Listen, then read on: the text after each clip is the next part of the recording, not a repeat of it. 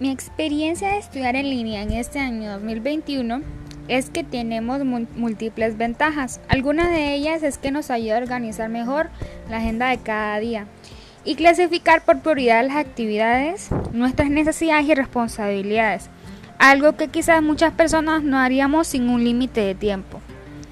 Bueno, aunque las clases pueden ser asincronizadas, todas las entregas de trabajo caducan y si y sin duda, una debida organización solo quedaría el fracaso. Entonces, justo como pasa en la vida real, sin la suficiente autonomía y compromiso. Y no existe el crecimiento profesional y mucho menos personal cuando se decide optar por un estudio no hay.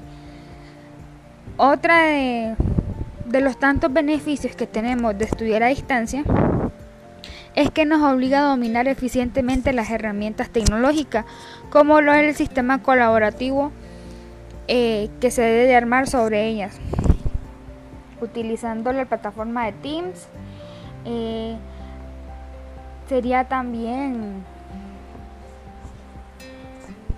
intensificar, bueno, eh, nuestro uso de la computadora, dispositivos móviles, eh, otras herramientas como Word, como PowerPoint, Excel.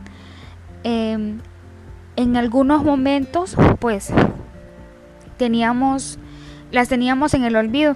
Al estar estudiando en línea, pues volvemos a utilizar esas herramientas básicas que en un momento eh, las teníamos por, por olvidadas y ahora las volvemos a retomar incluso pues utilizándolas aún más cada día.